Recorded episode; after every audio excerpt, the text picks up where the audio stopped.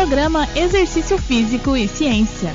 Está começando mais um Exercício Físico e Ciência, programa diário e podcast que traz tudo sobre exercícios físicos a partir do olhar científico. Voltamos a falar de CrossFit. Falamos sobre essa modalidade de treinamento funcional de alta intensidade no nosso programa número 7 e sobre lesões no vigésimo programa. Lembrando que você pode acessá-los no Spotify. Um dos maiores pesquisadores do Brasil sobre CrossFit, Ramires Tibana, fez uma colocação interessante sobre as nomenclaturas alternativas ao programa de treinamento desenvolvido pelo CrossFit, com base nas pesquisas atuais. Então temos a nomenclatura de programa de condicionamento extremo, temos fitness funcional, inclusive que é uma federação brasileira, temos o RIFT, que é o treinamento funcional de alta intensidade, esse é o termo que vem sendo utilizado na literatura mais atual, e temos também o cross training. Esse último parece diferente do que é trabalhado nos boxes de CrossFit. Em nosso vigésimo programa falamos sobre um estudo de revisão sistemática que publicamos sobre lesões no CrossFit em 2018, pelo nosso grupo de pesquisa, o LAP, com os autores Thaís Siqueira e Thiago Serafim, que são fisioterapeutas, e o professor Alexandre Andrade, nosso coordenador e orientador.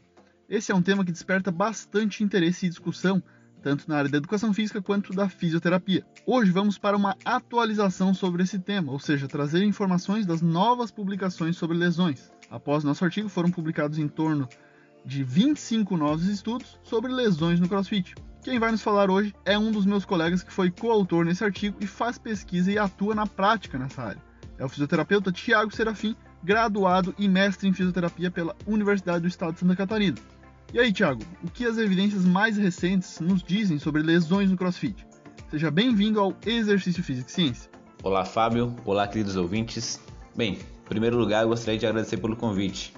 E paralelo a isso, também eu gostaria de te dar parabéns pelo trabalho que você vem desenvolvendo em prol da ciência, principalmente a ciência ligada à saúde e ao esporte. Parabéns também pela forma como você vem distribuindo essa ciência para toda a sociedade. Bom, mas vamos realmente falar o que de fato interessa, né? Desde 2018, quando publicamos nossa revisão sistemática, alguns outros estudos foram publicados relacionados ao tema CrossFit e lesões. E naquela oportunidade, trouxemos resultados sobre incidência, prevalência, locais de acometimento e fatores de riscos ligados às lesões. Quanto à incidência e prevalência de lesões, ambas seguem tendo valores próximos dos nossos nos estudos recentes, com valores baixos quando comparado a outras populações ou outros esportes mais populares, mais praticados pela sociedade. Porém, há um estudo publicado recentemente que chama um pouquinho a atenção pelo alto valor de incidência que eles encontraram. É um estudo publicado por um grupo da Unifesp no Orthopedic Journal of Sports Medicine, onde eles encontraram 18 lesões a cada mil horas de treinamento. Isso dá em torno de seis vezes o que a gente encontrou naquele nosso estudo.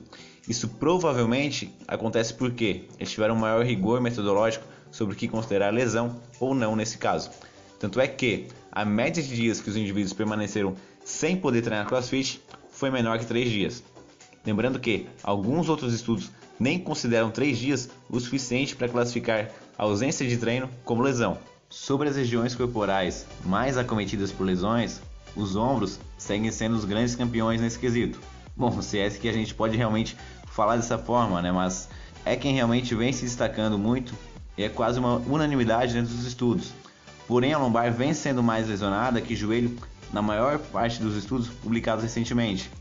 Possivelmente no período que precedeu nossos resultados, isso também aconteceu.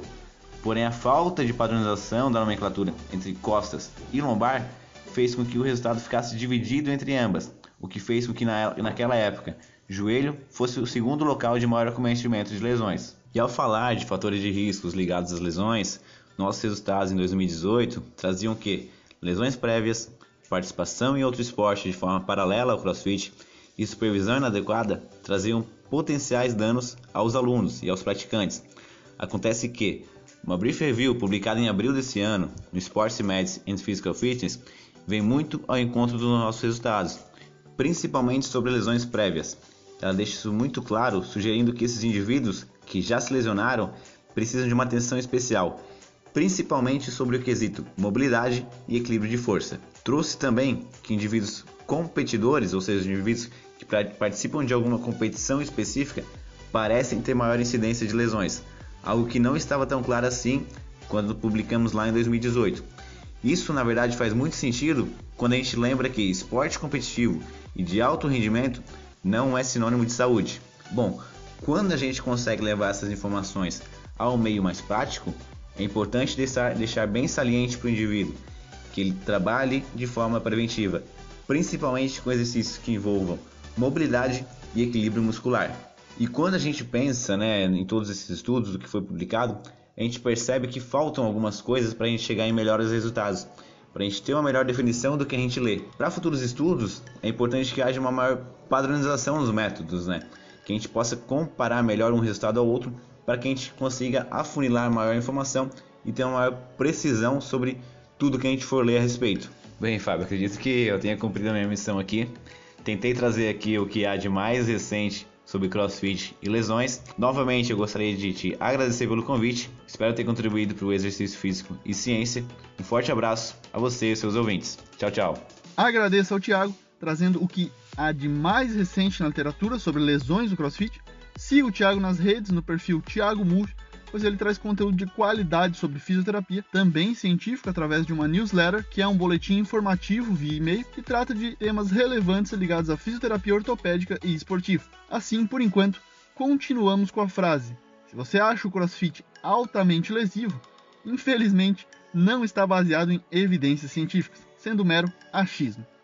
Esse foi mais um Exercício Físico e Ciência. Lembrando que todos os nossos programas você encontra no Spotify e no Deezer. Um abraço e até a próxima. Você ouviu Exercício Físico e Ciência com o professor Fábio Dominski. Só aqui na Rádio Desk FM 91.9.